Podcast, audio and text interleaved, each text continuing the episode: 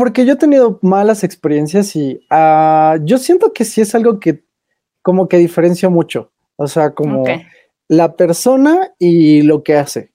Y a veces sí me ha tocado que actores me vean feo, me hablen feo o lo que sea, o me hagan el feo. Fuera de foco presenta. Foco presenta. Hablando de cine con. Conducido por Gaby Mesa.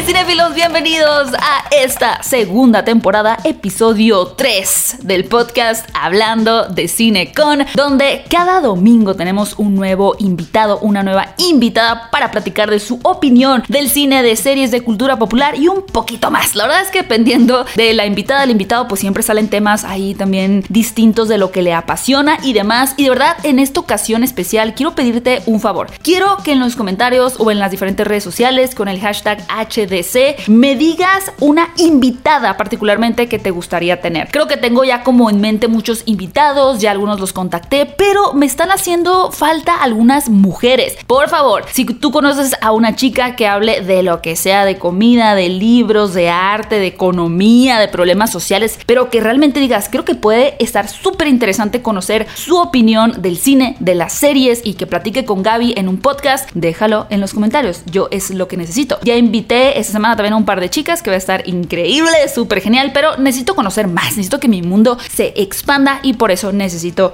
tu ayuda. Así que aquí en los comentarios, por favor, deja tus mejores opciones. Mi invitado de hoy no necesita introducción, pero bueno, vamos a presentarlo por aquellas personas que quizá no lo conozcan aún. Y es que hace casi ya 10 años, Mr. X del canal de The Top Comics se ha dedicado a crear contenido para todos los fanáticos de los cómics y el cine de superhéroes. A lo largo de estos años, él se ha posicionado como uno de los canales más importantes en Latinoamérica y sobre todo en una fuente confiable para todos aquellos que quieran conocer más de este universo. Asimismo, tiene un canal secundario llamado BSX, dedicado a analizar películas y bandas de música, entre otros tópicos de la cultura popular. Recientemente debutó como escritor en su primer cómic, El Camino del Héroe, el cual de hecho también está acompañado de una banda sonora que él, junto a un grupo de talentosos músicos, compusieron. Además, a título personal debo decir que es un gran amigo, es un gran colega, es una persona a quien admiro, estimo y quiero muchísimo. Así que, por supuesto, mis queridos cinéfilos,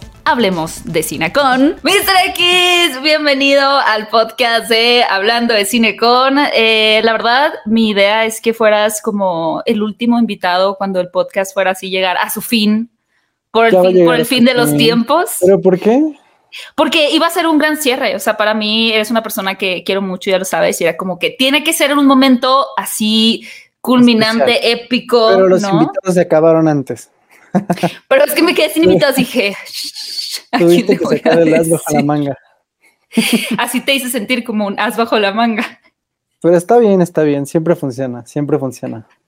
No, no, la verdad, no, no eres un as bajo la manga. Pero sí, sí debo decir, creo, estaba pensando, fíjate, quizá o no, ni siquiera quizá, yo creo que es bastante obvio, eres la persona con la que más he colaborado, ¿no? Que hemos hecho más videos juntos, ya sea pues de, no sé, tema especial, una no sé qué fue lo que hice, si era un intento de nueva sección en el canal o estaba en mi años, en mi tiempo de desastre, que hicimos un video que se llamaba Preguntas Incómodas. Ajá, sí, pues es que hemos hecho tantos videos que no recuerdo ya. Hemos hecho videos de M. Night Shyamalan, de que no sé qué. El de M. Shyamalan lo odias, ¿verdad? Por eso fue el primero que te acordaste. No, pero sí hemos hecho muchísimos, así que ya, ya ni me acuerdo cuáles son. Bueno, el de preguntas incómodas a mí ya me da un poco de cringe, ¿sabes? Lo veo así como que cuando me da nostalgia ver ciertos videos, ¿Qué lo te preguntaban? O sea, pero ¿por qué te da? No, yo te preguntaba a ti. Ah, tú me preguntabas a mí. Sí. ¿De qué trataba? Fuimos a un cine. Fuimos a un cine. Fuimos a un cine a grabar. Ya me y yo te preguntaba como de, aquí entres el cine. y cosas así, bien cringe, la verdad. Está un poco, un poco, si hubiera sido eh, al revés, tú hubieras sido hombre y yo mujer, cancelado. Sí, Sí. Cancelado. Bueno, todavía creo que, pues no tan cancelado porque, bueno, sí, sí puede estar cancelado. Si lo preguntas, ¿a quién traes al cine? Es como de. No preguntaba mm". eso así. Aún así me da un poco de cringe verlo, eh, pero es uno de los videos más eh, vistos en, ah, vaya. en el canal. Así que por eso, ahora que estoy estancada en vistas, dije, pues, ¿cómo le hago? Traigo otra vez. De regreso a los orígenes. De regreso, no, no es cierto, es broma, claro que no. Oye, pero muchas gracias por acompañarme. Eh, tengo muchas cosas que platicar contigo. Quiero tocar un tema eh, de tu cómic porque pues ya lo lanzaste. ¿En qué mes lo lanzaste? El 2020. No me digas, ¿en octubre del 2021? Así es, es correcto, es correcto. Ya pasaron algunos meses realmente de ese lanzamiento. Ya, ya, lograste como procesarlo, como lo ves en perspectiva, como que todo este torbellino de emociones y depresión que atravesaste. ¿Cómo, ¿Cómo, lo ves ahora, unos meses avanzados? Siento que fue como ya, ya sí sé, siento que es como otra vida, otro pasado. Ya estoy como en otro futuro. A pesar de que voy a regresar a lo mismo otra vez en unos meses, como que es como ya año nuevo, ya es como otro rollo, como que todo avanza muy rápido, siento. Como que todo se acaba muy rápido. Entonces, ¿En qué sentido es que todo se acaba rápido? O sea, estoy de acuerdo que, hay mucho, que ahora cada vez las cosas más efímeras. O sea, no es que ya no vaya a hablar del cómic en mi vida, pero sí siento que es como de, uff, ya se siente un poco cansado. Como que otra vez decirle a la gente, y compre mi cómic, y compre mi cómic. Es como de, ya, güey, chinga tu madre, ¿no? Tengo unas preguntas del cómic. Oye, que la verdad lo pienso en actores, por ejemplo, sobre todo ahora que se atravesó la pandemia, ¿no? Actores que filmaron películas, o déjate una pandemia, actores que se volvieron icónicos por un personaje y que 20 años después, Tom Welling, ¿no? Por Superman. Y que, Oye, que va a regresar a la Ciudad de México, ¿vas a, vas a ir a ¿Ah, verlo? Sí, sí, van a regresar todos. Va a regresar Lex Luthor, eh, Lois Lane. También ellos les faltan las vistas como a mí. Lana, Lana. Kristen Krug va a venir a México. ¿Cómo se llama este personaje? Erika Durant. Lana. No more secrets, no more lies. Creo que sí. Este, Fíjate que lo voy a decir aquí por primera vez en este podcast porque te quiero mucho y aquí me siento en un espacio de confianza, pero no fue una buena experiencia mi conducción en el panel de Smallville, ¿eh? No sé si te lo había que dicho. Te habías pasado súper bien. Mentí. Y que te habían tratado súper bien. Mentí también. ¿Te trataron muy mal los actores? A ver, no, los actores me trataron bien. Michael Rosenbaum como que tiene una personalidad más ácida, lo cual, bueno, pues esa es su personalidad. El que fue muy, muy Erika Durant era así como que, ah, pues ni te veo ni te hablo, también no me conoce, soy una extraña para ella, también es válido. El que fue más lindo fue Tom Welling. Pero mi mala experiencia fue porque no estaba muy organizado el panel, o sea, literalmente... yo, o sea, iba con alguien y la persona con la que iba fue, o sea, el manager de Tom Welling fue conmigo y de que, ¿dónde están las sillas para los actores? ¿Dónde se van a sentar? Y yo que no tengo ni la menor idea. Yo soy Gaby Mesa, yo solo conduzco cosas. Pues sí, yo solamente iba a conducir, o sea, yo no sabía dónde había mesas y mobiliario.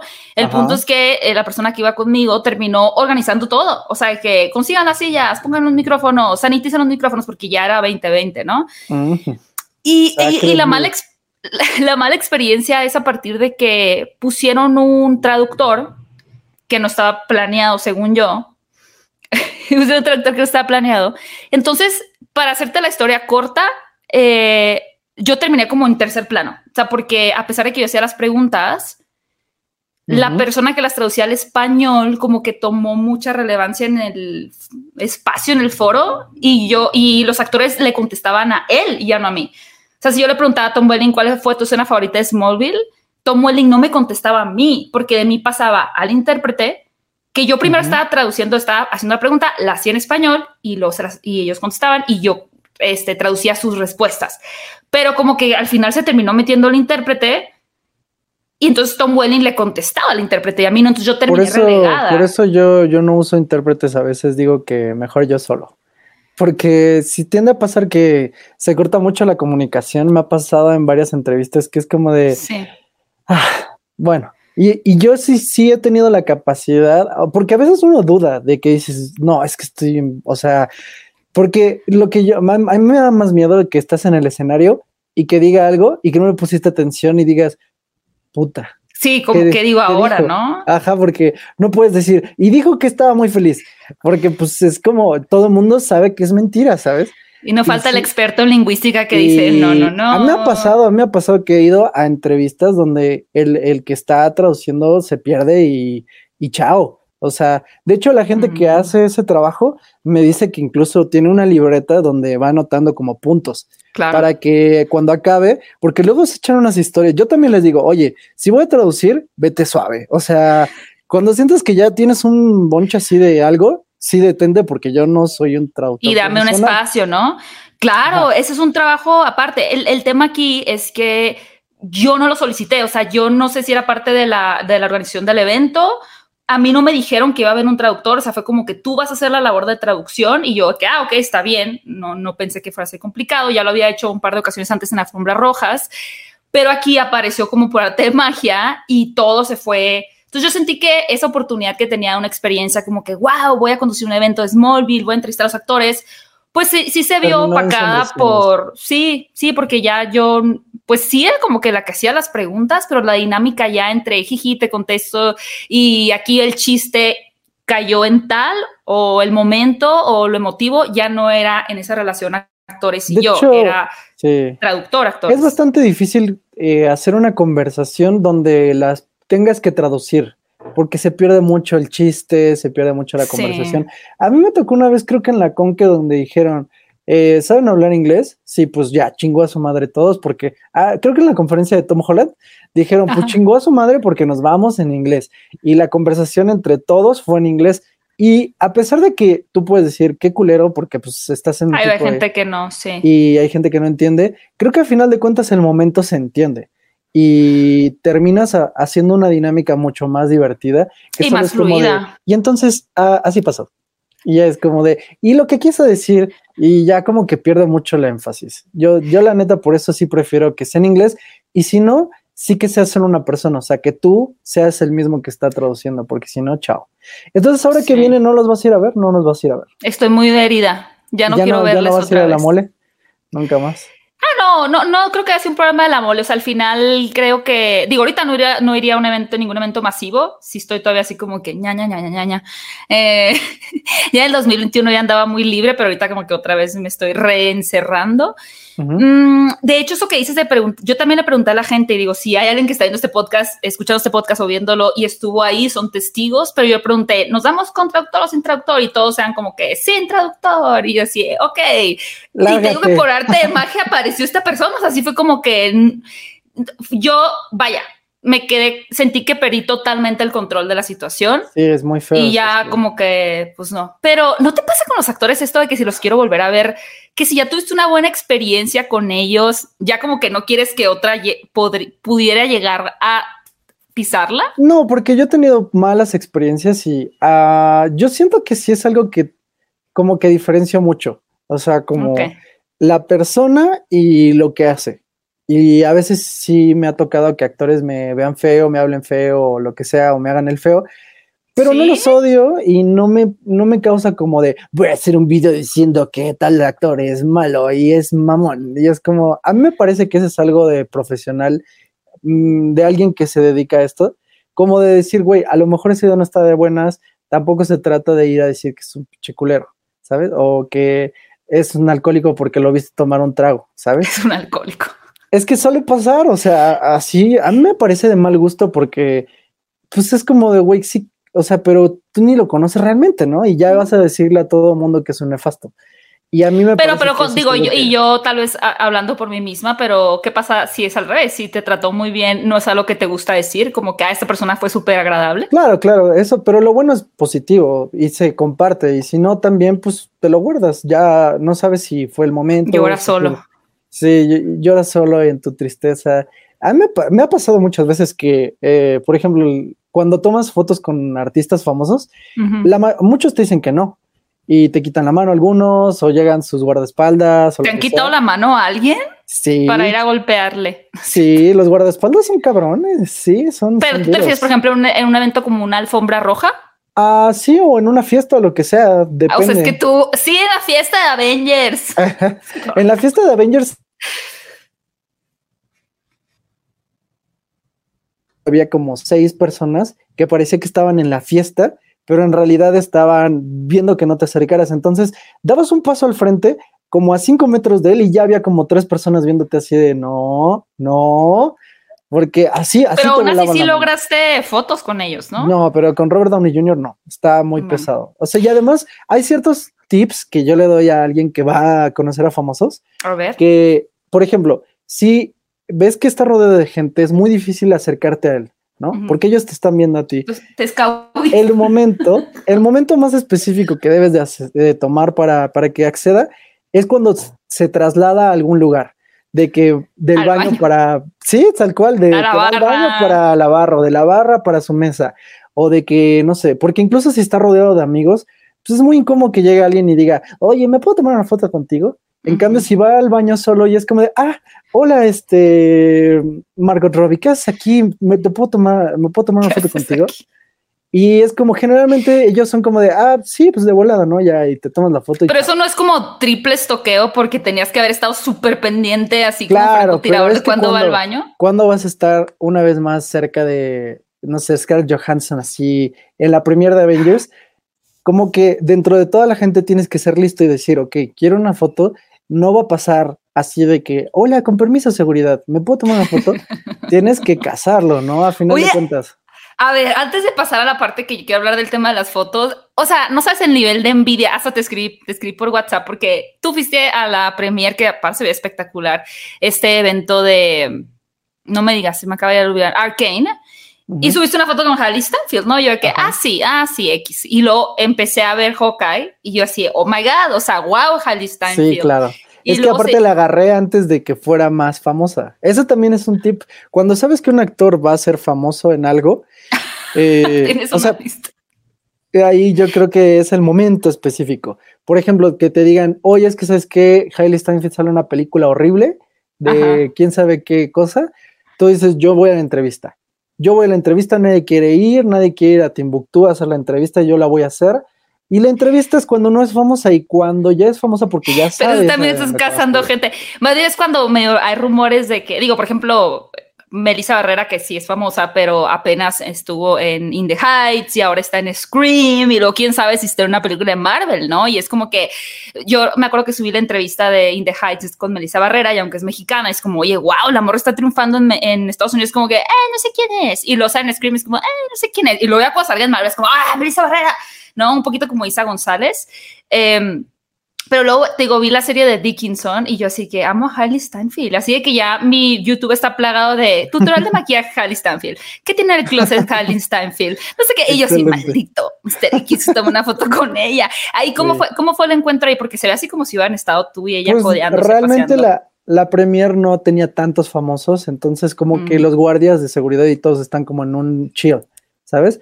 Si ah. tienes a los Avengers ahí es como de, no, no, cero chill o sea, ellos están pensando que los vas a matar o algo, entonces todo el mundo está muy estresado.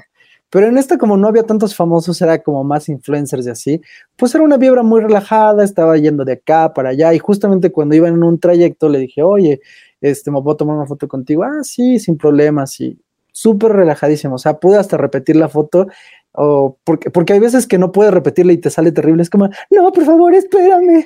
Y, y Tom Cruise dice, lo siento, chao.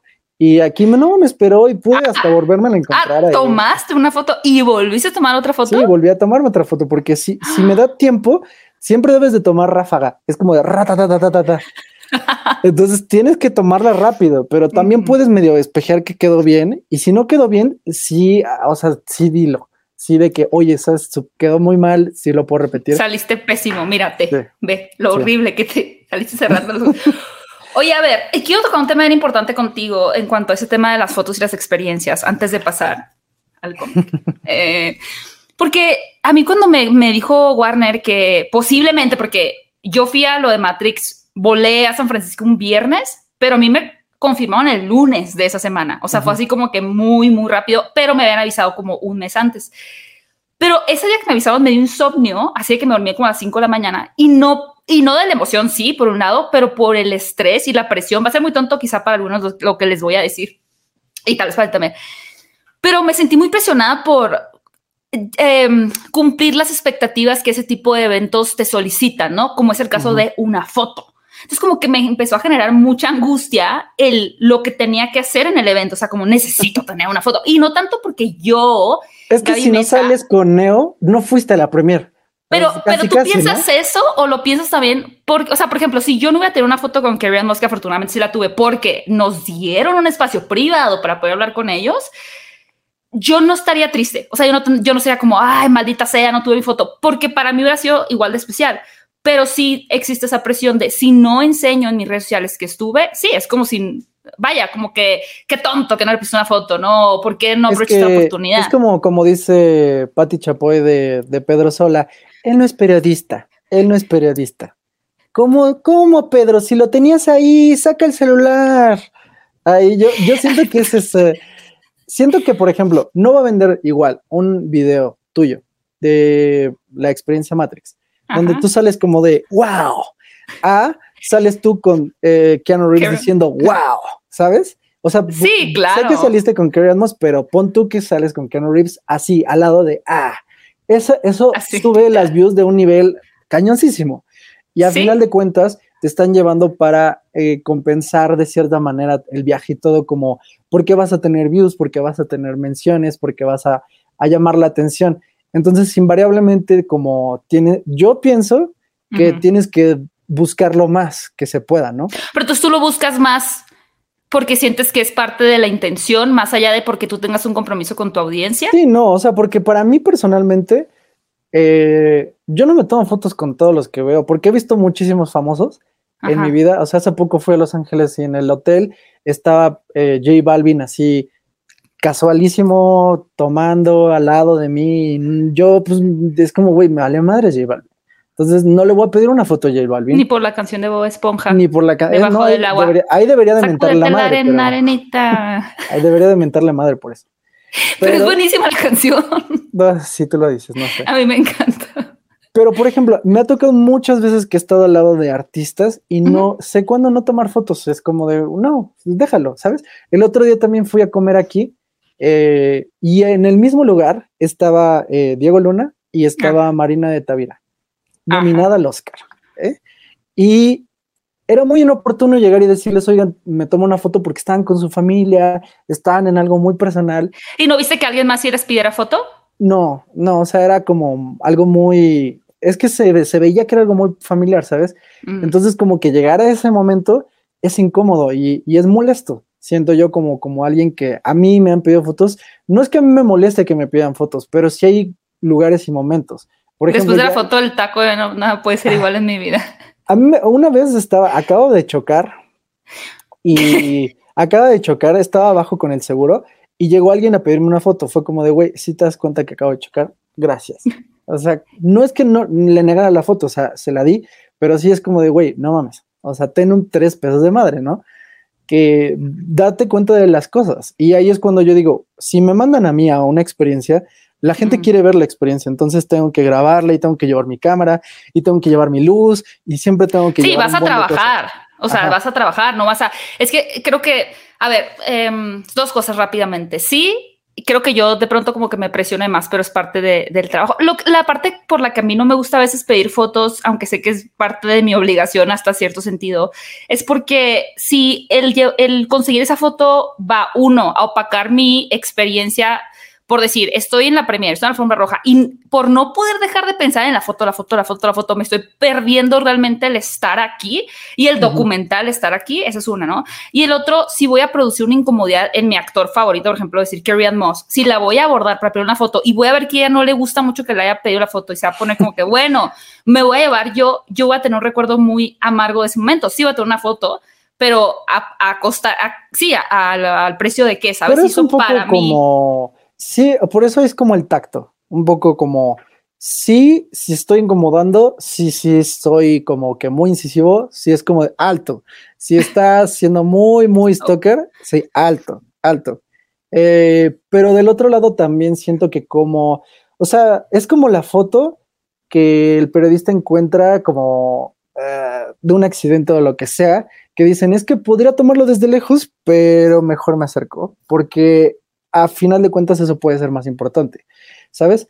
Y pues como en este acto de un poco de registrar las cosas, sí tienes que empujar un poquito las cosas, ¿no? Sí, sí tienes que empujar. sí, digo, lo he hecho, pero... Si, si, caes mal o si alguien te dice que no, pues ya ni modo, ¿sabes? Y también como que, que te deslice más rápido de que te digan que no, ah, pues ya, no. Ni se va a acordar de ti, o sea, whatever. Pero no crees que hay ciertas personas con los que digo, si me dice que no, Jason Momoa, una vez le pidió una foto y dijo que sí, saliendo a entrevistarlo, en, ya me lo topé, casualmente le pedí la foto, o a Henry Cavill en la alfombra roja de, Misión Imposible. Pero hay ciertos actores en los que si me, rechazaran, sí sería muy doloroso. Y ah, creo que, por ejemplo, Carrie Moss hubiera sido una de ellas. Christopher Nolan me rechazó una foto y yo dije, ah, lo entiendo perfectamente. ¿Cuándo te, ¿cuándo te rechazó una foto? Eh, fui a una premiere de HBO de este. Ah, claro, Westworld.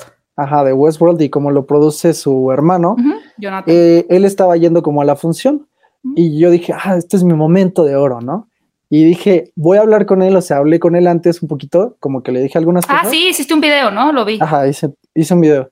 Y ya luego me dijo, no, no va a tomar la foto. Y dije, bueno, lo respeto perfectamente y no tiene por qué ser algo como de, no, Dios mío, Christopher Nolan me Ah, no, es que yo soy muy llorona para eso. O sea, a mí sí, yo siento que sí me hubiera agüitado, así como de, ¿por qué? Te agüitas en el momento, pero también es como que si le estrechas la mano y dices, oye, pues todo cool. Bueno, ahora o sea, Si se lo pides como de manera amigable, porque ahí si no, no traía mi cámara así de fuera y es como de, Christopher Nolan, tómate una foto conmigo. Fue como de, oye, disculpe, bla, bla, bla, me gusta mucho su trabajo, me ha inspirado mucho, bla, este, esto. Y después de todo eso, es como de, oiga, eh, sé que le puede incomodar, pero me puedo tomar una foto con usted. No, ok, perfecto, muchas gracias, que la pases muy bien. Bye. Mr. X, eres un hermoso. Oye, me trajiste un tema a la mente, aparte de todos los que me has traído, que no hemos hablado nada de cine, películas, pero eso está más picante, así que espero que se nos mucho este podcast. Me acordé ahorita que dijiste eso de me gusta mucho su trabajo y demás. ¿Cómo se ha viralizado el tema de Guillermo del Toro, no? De cómo en tantas este, presentaciones aprovecha la gente la oportunidad de dame trabajo. Porque, porque, digo, sí, claro, no es ninguna ciencia, se lo piden porque es al final un director mexicano que es muy amable y es muy abierto y es muy empático con, con, la gente que está incursionando. Pero está fuerte eso, ¿no? O sea, que realmente haya tanta gente como tratando, o sea, es que no sé, ¿tú qué piensas? Porque son esos momentos en los que dices, bueno, puedo aprovechar ese momento porque no va a tener otra oportunidad, pero ya se volvió en ese tema como de como mucho oportunismo, ¿no? Es que más que oportunismo es como estupidez. Yo creo que lo, relaciono con algo que ya he comentado, no me acuerdo dónde, pero que vino este, uno de los Gallagher de Oasis a México y eh, Claudio de Telehit le pregunta, oye, ¿y se va a reunir Oasis? Y creo que era Liam Gallagher y le dice, güey, ¿tú crees que te voy a decir que se va a reunir Oasis aquí en este programa en México. Eso le dijo. Así le dijo. Qué fuerte. Y le dijo, bueno, es que mi, mi, mi chamba como periodista es preguntar. Pues sí. Pero es como. un poquito como lo de Tom Holland. Es como lo de Tom Holland. Si le preguntas, ¿va a haber Spider-Verse? Es como de, güey, no lo hagas, cabrón. Porque es obvio que te va a decir que no, ¿sabes? Pero viendo en retrospectiva, ¿no crees que ya como ellos sabían lo que iba a pasar, no, no, no les molestaba, sino que estaban también actuando como que les fastidiaba? ¿O será que sí les fastidiaba en verdad? No, yo creo que es fastidioso porque es una pregunta eh, que obviamente no te va a contestar, entonces eh, te, ahí sí te quedas mal tú porque es como, güey, neta, o sea, neta crees que te voy a decir. O sea, y aunque sea verdad. Pero es un eh, poquito la tristeza de ser, o sea, un poquito periodista. El otro día hablaba con Bully y, y hablamos de cómo en los espacios de las entrevistas de los junkets, eh, pues sí, a la prensa mexicana como que pues difícilmente vas a conseguir un scoop, ¿no? O sea, es muy raro que un actor internacional te dé, o sea, es más viable que se lo den a Italia, que de hecho es un mercado mucho más chico y que no sé, tan grande como Latinoamérica, que somos uno de los top cinco mercados más importantes para el cine, ¿no? Y México en ese sentido tendría que tener como, sí, estos primeros eh, información, ¿no? De primera mano pero es más viable que se lo den a un medio alemán, a un medio italiano, que a nosotros. O sea, nuestra, lamentablemente creo que muchas veces, y estamos muy limitados porque nuestras entrevistas funcionan con casi que el único propósito de publicidad y no como un medio periodístico, lo cual se entiende, pero a veces sí es triste como el justo, ¿no? El pues no sirve que te pregunte si eres Spider-Verse o si se van a reunir o si vamos a tener secuela porque ya sé que no me lo vas a decir a mí. pero yo creo que a ahí como por ejemplo decir, es que es mi trabajo periodístico preguntarte si va a haber Spider-Verse, es como también es tu trabajo periodístico saber qué estás haciendo, en qué lugar estás, ¿sabes? Eh, es, eso del tacto, ¿no? Es lo del tacto, porque a final de cuentas es como estos güeyes que le dicen, eh, ¿me puedes dar trabajo, Guillermo del Toro? Y es como, güey, ajá, sí, pinche güey que acabo de conocer ahorita, claro que te voy a dar trabajo. O sea, ni siquiera te conozco, no he visto tu currículum, no sé si acabaste la primaria, eh, no sé si has matado a alguien, ¿sabes?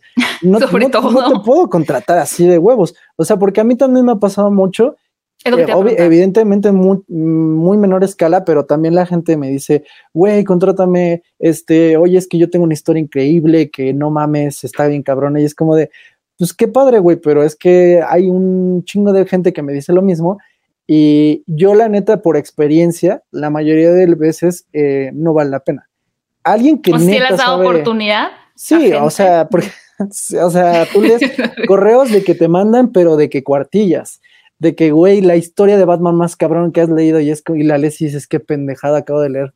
Y bueno, pero te da la oportunidad por lo menos, ¿no? No es como que mandar sí, pero yo siento que si alguien realmente tiene ese talento, no va a esa vía, ¿sabes? Es raro que vayas por esa vía y decir, a menos de que sea algo como muy específico, como de, güey, tengo aquí un dibujo de que soy el próximo Da Vinci y, y, la neta lo he intentado por todos lados, no lo he logrado.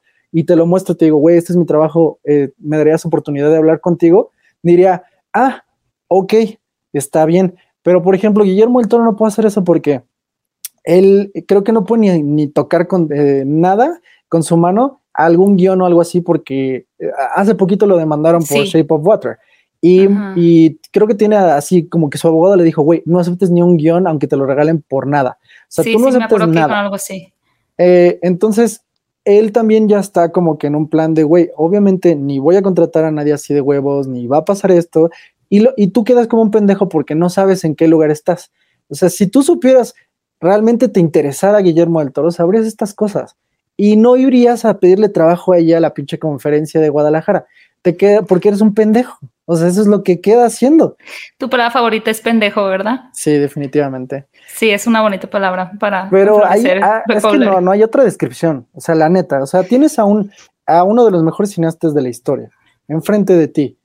Y lo único que puedes decir es, y pero me puedes dar trabajo eh, y me puedo tomar una foto. Es como, güey, chinga tu madre. Bueno, tú sí les pides fotos, ya dijiste que eso está bien. Ya sí, pero en el momento correcto con el tacto. Es que más que yo siento que más que, o sea, creo que la perspectiva de quienes lo han hecho es, es más allá como un, esa es mi oportunidad, ¿no? Y están nublados tal vez por este tema de, o sea, no, no, no hay un contexto más claro de, pues la neta, si alguien les dijera, tú, la neta no te lo va a aceptar, tal vez aprovecharían para hacer una pregunta distinta, ¿no? Pero tal vez van con este, this is my moment. Ah, puede ser, pero por ejemplo, cuando nosotros hacemos entrevistas, muchas veces te dicen de qué no hablar en general es como de solo hablen de la película y así, pero hay otras veces que es un poco más intenso, así como de, güey, no hablen así como de que, de este pedo, o sea, no sé, de algo así muy específico. Por ejemplo, cuando estaban las entrevistas de Tenet, es como de, ni toquen el tema de que le dio COVID a este Robert Pattinson, o sea, pero ni lo toquen. Mm. O, o sea, temas así muy específicos, eh, ha pasado que sí nos dicen en las entrevistas. ¿Tú entrevistaste a Robert Pattinson? No, pero estaba como en el, como en el, no sé. Pero lo vas a entrevistar para Batman, yo lo sé. Espero que sí. Tengo todas mis. sí. Todo no voy a hablar del COVID, Pattinson, lo prometo. Ni me acordaba que era COVID. Y, y bueno, ese, eso es como algo que tú sabes, ¿no? O sea, que te dicen, mantente en este rollo. Pero también tú como periodista, sí tienes a veces como un no sé, como un deber, sí, pero no en preguntar si hay un Spider-Verse o no, ¿no? O sea, hay veces que neta hay preguntas como mucho más importantes que quizá ni siquiera son del rubro del cine. Si entrevistas a un, no sé, a un político o algo así, yo siento que sí hay preguntas donde, aunque el, instinto te dice que no, dices, tengo que preguntarlo, tengo que ir ahí, ¿no? Y está en la inteligencia de cómo lo preguntas, que te contesten, porque también este, eh, no, me acuerdo este Ramos, ¿cómo se llama este periodista que siempre increpa a todos los políticos? No sé, no sé que llega y le dice a Salinas, eh, ¿es cierto que usted mató a Colosio? Y es como de, güey, ¿tú crees que te va a decir que sí? O sea, no mames. Pero cómo vende el título, ¿no? Al final. Ahí, o sea, ahí es como algo un poco que puede sonar, no, es que, güey, le preguntó a Salinas si mató a Colosio, eso está cabrón. No es como preguntarle si va a haber Spider-Verse a Tom Holland. O sea, lo pueden matar por eso. Pero al mismo tiempo es como, güey, ¿qué creerías que iba a pasar? Luego fue a, este, fue a Venezuela y le preguntó a Maduro, ¿es cierto que tiene a periodistas ahí en la cárcel y que usted es un sanguinario asesino?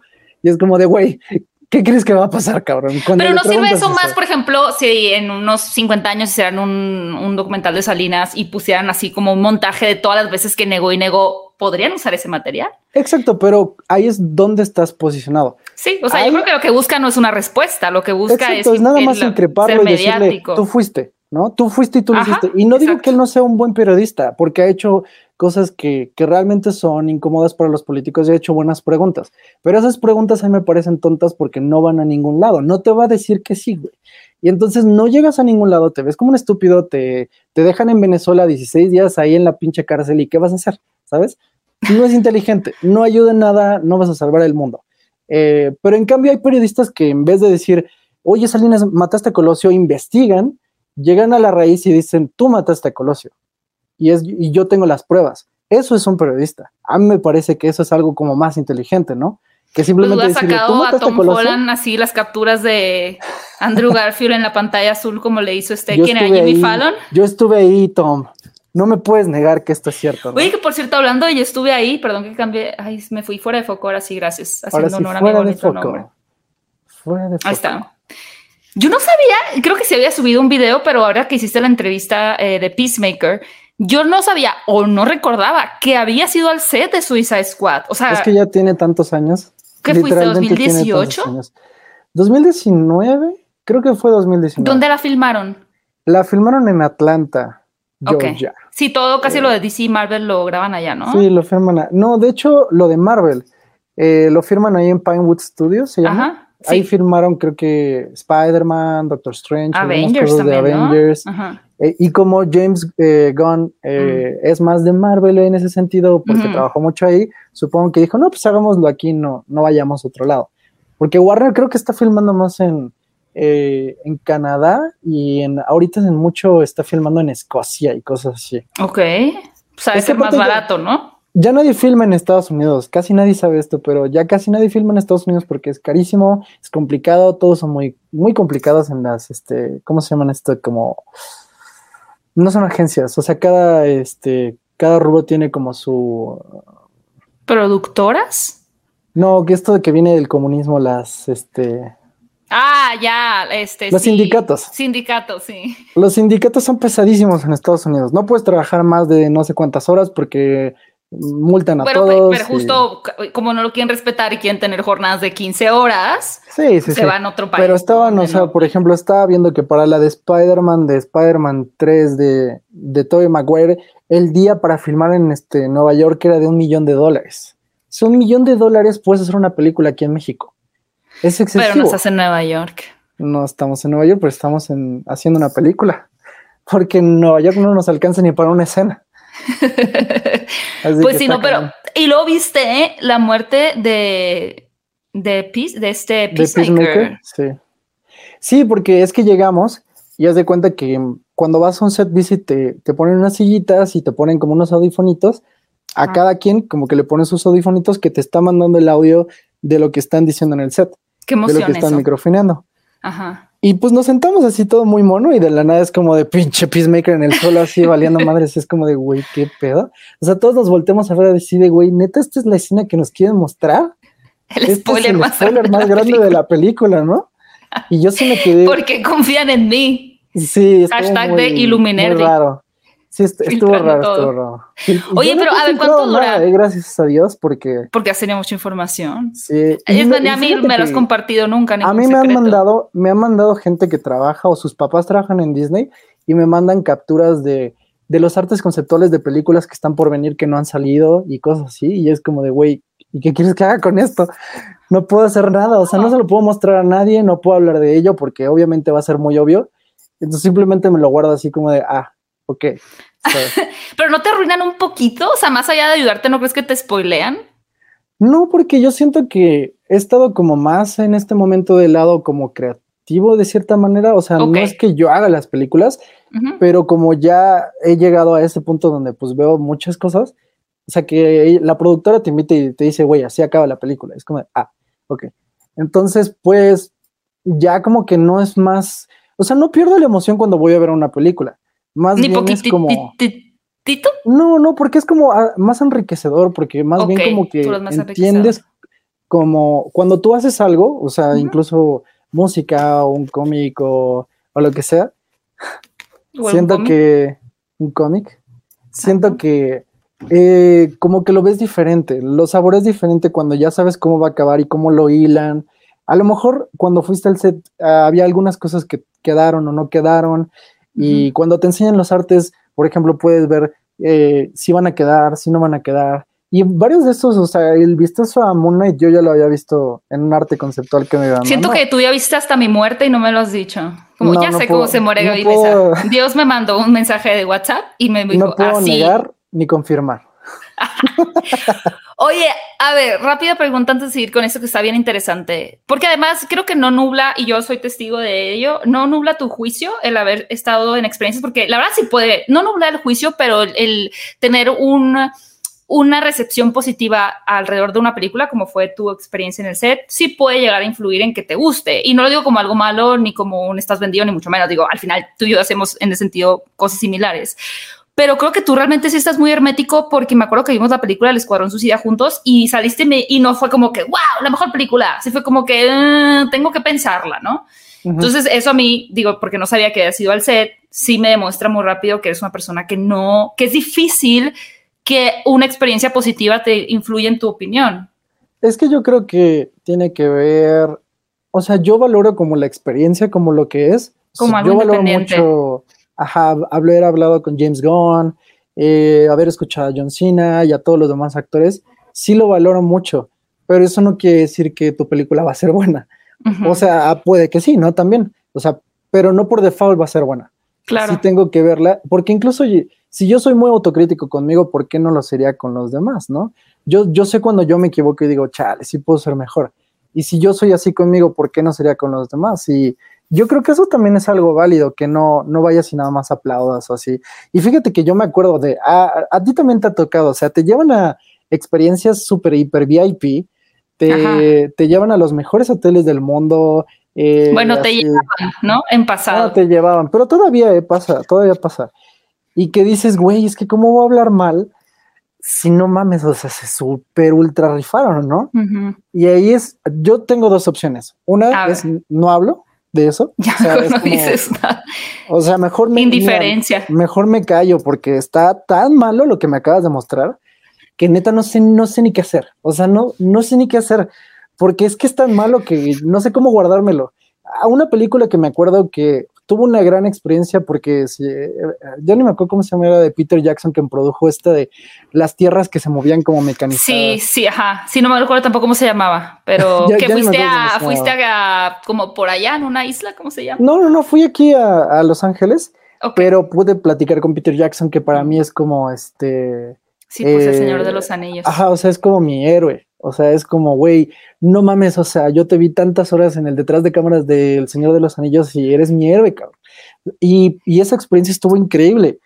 Eh, Mortal Engines se llamaba. Mortal Engines, sí, Pero que una chica con un pañuelo rojo. La película está fatal, fatal, fatal. Así era una película terrible, terrible, terrible, terrible. Fracaso en taquilla, nadie le gustó, fue fiasco, fiasco. ¿Hiciste la entrevista para Cinépolis? Sí, hice la entrevista para Cinépolis pero dije, yo no, mejor no hablo de la película. O sea, mejor ahí muere, ¿no? Porque si yo hablo, pues pum, o sea, sí me voy a ir contra ella durísimo a decir que es basura, porque es basura, o sea, aunque tengo un montón de valores de producción y todo está increíble y tengo muy buenos actores, la película es terrible, terriblemente mala.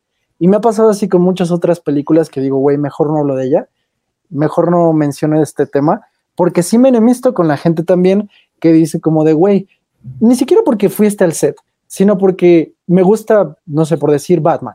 Me tiene que gustar todo de Batman. Es como, güey, pues hay cosas que no me gustan de Batman. Hay cosas de DC que no me gustan, hay cosas que sí me gustan y otras que no. Y también te enemistas con la gente. Y eso es, yo creo que más complicado que enemistarse con las productoras. Porque que no te inviten, pues ya tú irás al cine a ver la película. O sea, yo también creo que hay muchos influencers que se venden así de que, güey, es que me dieron una chamarra. Es como, güey, eso no mames, no vale nada. No vendas tu opinión por una chamarra. Es muy difícil hacer entender a la gente porque a mí me, da mucha risa, la verdad. Digo, por ejemplo, tengo aquí a la mano, déjame, me estiro. Me llegó esta uy, maleta muy bonita, la verdad, de Hotel Transilvania. En mi vida he visto Hotel Transilvania, ¿eh? O sea, no. Está buena, está buena ¿eh? Pero dicen que la última está muy malísima, ¿no? Ah, esa no la he visto, no la he visto. Bueno, dicen que está muy malísima.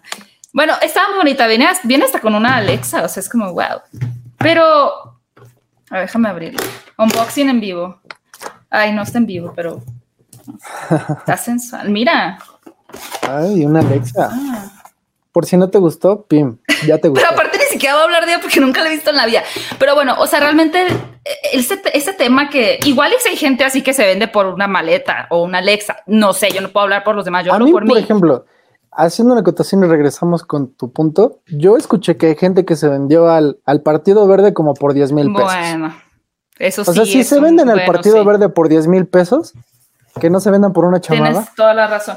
Pero, o sea, para mí, ya ha pasado este tiempo, eh, es como, de verdad, de verdad, de verdad, de verdad, de verdad, de verdad, de verdad, piensan que yo voy a vender mi opinión o que me pagan porque me mandaron esto, o sea, y creen que porque me llegó esto voy a hablar bien de Scooby-Doo, o sea, no, pues allá estamos, no, no funciona así esto, no funciona así, o una chamarra, lo que tú quieras, pues no funciona así, te los mandan y, o sea, a mí muchas cosas me las mandan y yo ni siquiera hago historias de lo que me mandaron, ni hago videos, es como que, ah, pues supongo que es un regalo, gracias.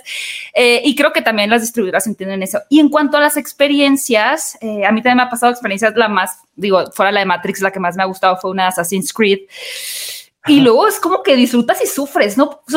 también me pasó con la segunda de Kingsman, que casi no me, no me gustó la de Golden Circle. Fui a Londres, vimos la película, es como, ay, o sea, chale. Es como que sigues disfrutando la experiencia, pero ya estás sufriendo porque sabes que no vas a hablar bien de la película. En este caso, yo sí hablé de ella y dije que no me había gustado. Assassin's Creed dije que no me había gustado.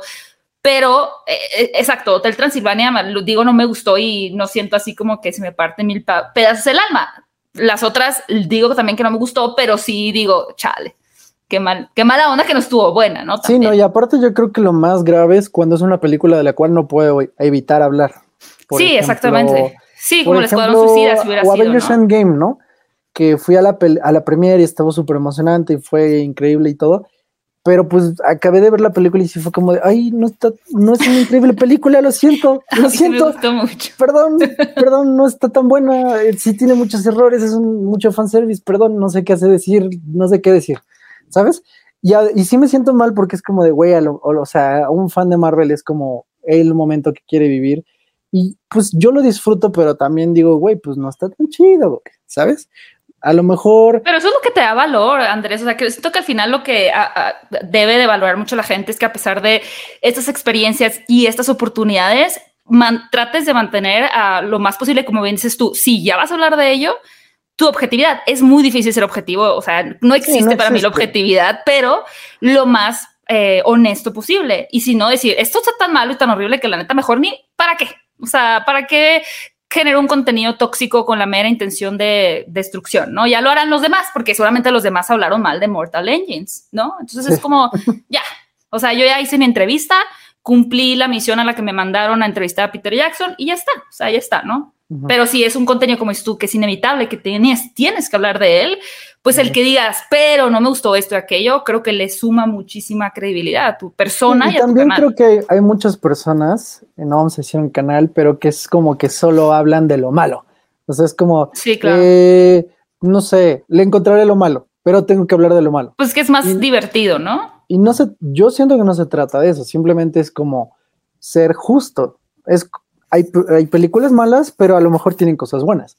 Y hay películas que son buenas, pero que tienen sus cosas malas. Y, y medirlo, ¿no? Porque sí, luego ves que, o sea, tunden a las películas así de que, no, que es una porquería, porque no sé qué, y es como de, güey, ¿qué? O sea, sí está bien que no es perfecta, pero no mames, o sea, te, te fuiste, te volaste. O pero ese ya es un estilo, ¿no? O sea, siento que, y cada vez veo más canales de ese estilo como que se están apropiando o, o, viendo, se están dando cuenta que, bueno, no, no es ninguna sorpresa, de esto tiene existiendo, y preguntar a tu amiga Patti Chapoy, como ya la mencionaste, pues lo negativo y el amarillismo, pues vende mucho más, o sea, un crítica, este, Mortal Engines, o sea, ah, una vista y la apestosa Mortal Engines, lo peor de Peter Jackson, o sea, un millón de vistas. Es, un ejemplo. es que creo que tienes dos caminos, dos caminos, que ahora no sé por qué lo he visto mucho en Twitter, pero es como, o, o mamas algo, así de que, güey, o, sea, Marvel si me escupe en la boca yo le aplaudo. Aplástame la eh, cara. Písame. Casi, ¿no?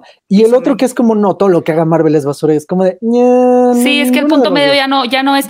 No sé en qué momento llegamos a eso, ¿eh? Siento que, y digo, sería interesante si tienes una visión, tú y yo también que tenemos... ¿Cuántos años tienes tú con The Top Comics? ¿Nueve? Yo, diez años ya. ¿También diez? Sí, ya. ¡Eh! ¿Va a haber fiesta? Sí, sin COVID, espero ya. ¿Con el cómic? Sí, sí, sí. Ok. Eh, bueno, vas a tener 10 años, que es lo mismo que yo, a cumplir 11 años. Y hemos visto la evolución, ¿no? De las opiniones, de las críticas, del análisis, de lo que sea. Pero sí creo que estamos en un punto en donde ya, este, digo, fuera de canales como, por ejemplo, se me viene a la mente Fernanda Solórzano, que realmente son serios, una crítica en toda la extensión de la palabra, eh, más quizá eh, apegada a los estándares a los que estaba acostumbrados la gente antes de YouTube y las redes sociales, ¿no? Un canal, además, suscríbanse, es muy bueno. Em, siento que la evolución que, que, existe ahora ya no es tanto hacia realmente hacer una crítica, una crítica, o sea, es más hacia, como dices tú, tomar un bando y no soltarlo, ya sea como ser súper negativo o súper, súper fan, súper positivo, porque ya el in-between y tú, tú lo haces y te va bien en tus críticas en BSX, ¿no? Pero creo que cada vez es más difícil atraer una audiencia tratando de mantener esta imparcialidad. No sé si decirlo así. Sí, porque a final de cuentas te creas, o sea, la gente sí se enoja cuando no te gusta algo. Sí, claro. ¿no? Sí, sí. Que a veces es entendible porque a veces hasta yo digo, sí me pasé de la raya. Así exageré. no, hoy sí me pasé de la raya y luego trato de, de como regresar algunos pasos y decir, bueno, como Godzilla, ¿cuál fue la crítica con la que se enojaron contigo, Godzilla contra ah, Kong? Mira, Godzilla versus Kong la vi dos veces y no me arrepiento de lo que dije. Ok. Pero el problema es que es como, güey, si tú la disfrutas, está bien, tranquilo. Sí, pero eso nunca lo vamos a lograr que entendamos porque hasta a mí me da coraje cuando veo que a alguien le gustó algo que a mí no es como, ¿por qué maldita sea? Suele pasar, pero, pero luego es como, eh, por eso yo creo que estos puntos medios son complicados porque le quedas bien a todo el mundo. O sea, por ejemplo, yo hago muchos videos mm. de.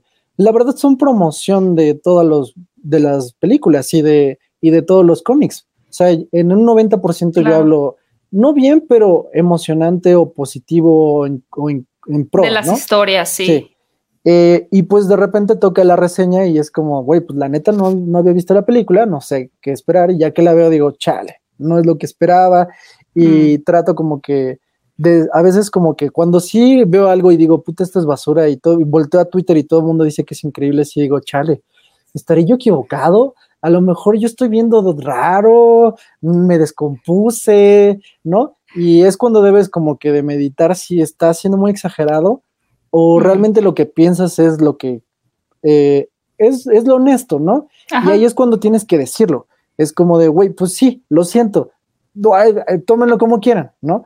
Porque Batman v Superman jamás va a ser una buena película. Nunca. Tenías que sacar Batman v Superman. Pero eso no significa que no la puedas disfrutar. A mí me encanta ver la película porque tiene muchísimas cosas muy interesantes. Y siempre una película de ese tamaño va a tener muchas cosas muy interesantes porque hay mucha gente trabajando atrás.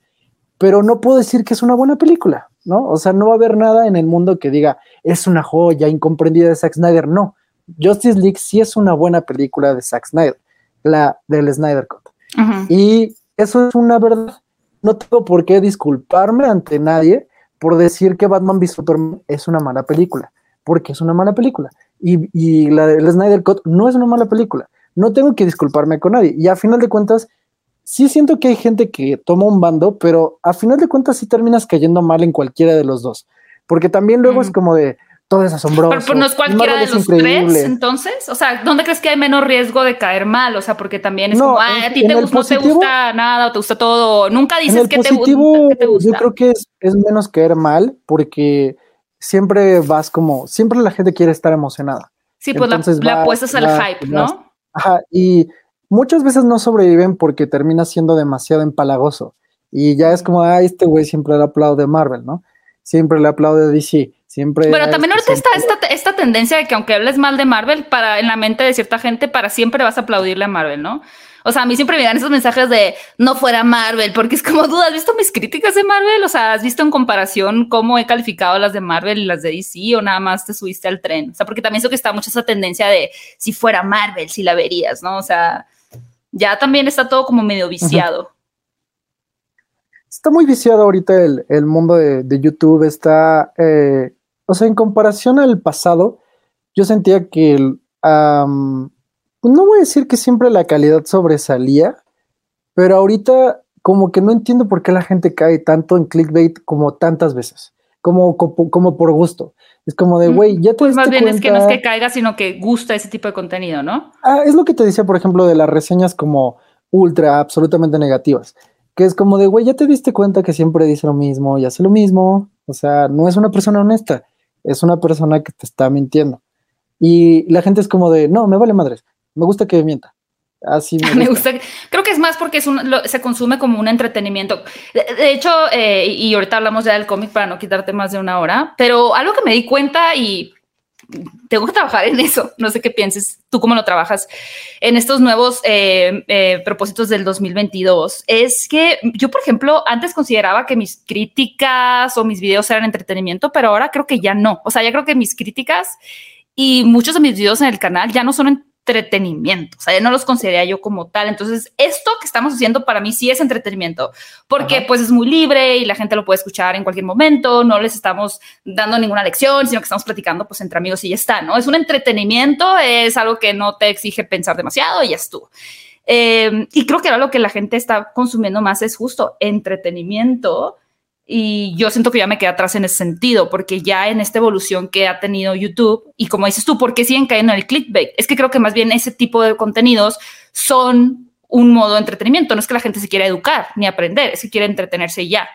Está bien, yo creo que es válido. Eh, tú te puedes entretener con lo que quieras. Y también no, es subestimar. Tú traes de maquillaje Stanfield. no se trata de subestimar a la gente, decir, no, es que los que ven estos videos son estúpidos Simplemente yo creo que la audiencia, una parte sí puede ser más inteligente de lo que piensa. O sea, yo nunca mm. subestimo a mi audiencia, nunca, nunca, nunca, a pesar de que eh, sé que hay mucha gente que lee cómics y ve mis videos, ni, ni, ni digamos que doy por sentado que todos saben todo y, o que alguien no sabe nada. ¿Sabes? Siempre sé que hay alguien en, en el medio, que es lo importante. Porque el que ya sabe, ya sabe. Y el que no sabe, pues a lo mejor quiere saber o no le interesa. Pero el que sí está enfocado en conocer, pues sí se quiere clavar, ¿sabes? Si quiere saber. Y a mí me parece una responsabilidad en ese sentido, primero conmigo, de ser algo que, a mí me gustaría escuchar. Porque a mí no me gusta mucho la opinología de simplemente de, ah, está padre, me gustó y ya. Es como de, güey, pues sí, a ti, a la señora de la esquina y a todo mundo, ¿no? Pero, ¿qué puedes promover de esto? ¿O qué más puedes sacar? ¿O de, lo que viste, de qué más se puede escarbar. Yo siempre digo, si, si conoces al director, vamos a ver su filmografía, los actores, vamos a ver qué más películas hicieron, en dónde trabajaron, y esto te va vinculando y te va haciendo una cultura cinéfila, ¿no? Sí, o sea, primero cinéfila. Y a mí me gusta más eso porque eh, yo, yo creo que yo soy muy en contra del divertimiento estúpido por, por decirlo como algo así como Chespirito, sí, voy a incidir en eso. Sí es como, ah, ok, está divertido una vez, ok, ya dos veces ya, eh, el estúpido no es él, eres tú porque lo estás consumiendo tantas veces, ¿sabes? Si a ti te hace feliz eso, está perfecto. Yo creo que puedes buscar algo de diversión parecido, pero un poquito más elevado. Simplemente porque la capacidad humana es tan grande que decir que lo único que vas a ver de comedia en tu vida es Chespirito es cerrarte. Incluso que si todo el tiempo estás viendo películas elevadísimas y no estás viendo las películas de abajo, pues también es como de, güey, pues a lo mejor algún día échate una de superhéroes, te puede gustar, puedes aprender cosas nuevas, ¿no? O sea, eh, una culturización no tiene que ver con arriba o abajo, pero sí tiene que ver con probar cosas nuevas y abrirte a no simplemente algo muy básico, ¿no? Y, eso a mí me parece que es valioso todavía y yo creo que cada día sí se pierde más esa intención de buscarle más y de ir más profundo. Ahorita es mucho más superficial, sobre todo en TikTok, donde te hacen una reseña en un minuto que digo, bueno, puede ser funcional, pero es lo único que ves. O sea, es como, güey, si te interesan las películas neta, pues ni siquiera es como que veas el canal de Fuera de Foco Top Comics, sino ya pues ponte a leer o ponte a ver críticas como, no sé, más pesadas, ¿no? Que a lo mejor sí pueden existir en YouTube y la gente no le gusta pensar, esa es la verdad. Y a, mí me duele porque a final de cuentas yo doy un contenido que siento que puede ser propositivo hasta de cierta manera para que conozcas más cosas y la gente prefiere el gancho fácil, que a final de cuentas es como de un poco como que te, te tira porque si eso es lo que quiere la gente y tú te O sea, como creador dices de contenido. Sí. Te estás esforzando tanto en hacer algo y en investigar y en prepararlo y en escribir para que alguien con un clickbait estúpido y falso mintiendo, porque incluso hay críticos que ni ven las películas, solo Lo sé. Eh, ven los trailers y hablan mal de las películas y ya eh, tienen views, dices, güey, pues, o sea, ¿para qué me esfuerzo, no? Pero a final de cuentas, pues yo hago el esfuerzo siempre de decir, bueno, ah, debe de haber alguien en el mundo que le interese conocer, que le interese saber más cosas, que le interese profundizar y, ya, con, que tengas a un grupo de personas que sí le interese es más que suficiente. Voy a poner en loop este video cuando me sienta desmotivada, digo, ya ahora sí para ir cerrando vamos a hablar del cómic, pero sí, justo hablaba contigo de eso, ¿no? Que a veces es desmotivante. Eh, y ahora, por ejemplo, el día que estamos grabando este podcast, eh, grabé, escribí mi crítica de Spencer y en la mañana sí era como de, ¿para qué me esfuerzo escribiendo una crítica de una película que nadie va a ver, ni nadie va a hablar, ni nadie le interesa ver? La metáfora de la princesa Diana con los pájaros que matan, ¿no? O sea, ¿a quién, quién le importa? Pero tiene razón, siempre hay alguien que le importa y siempre hay alguien que a pesar de que tal vez una reacción a un tráiler o un video clickbait incluso de mi propio canal les pueda llamar más la atención, pues habrá otras, aunque sean 20 mil personas que sí estén interesadas, ¿no? En, en un contenido, pues, un poquito más pensado, más elaborado, más crítico. A ver qué pasa. Pero para ir cerrando, mi querido Mr. X, hablando de leer El Camino del Héroe. Regresando a cómo iniciamos este video, ¿cómo te sientes en perspectiva de, la historia, lo que escribiste, al final pues creo que todas las personas eh, vamos eh, evolucionando, cambiando nuestra forma de ver la vida, las cosas, la ideología ¿Cómo te sientes con la historia? A mí me encantó, eh, la verdad, me gustó muchísimo. Me pareció además muy divertido de leer. O sea, yo me reía mucho con los diálogos de los personajes.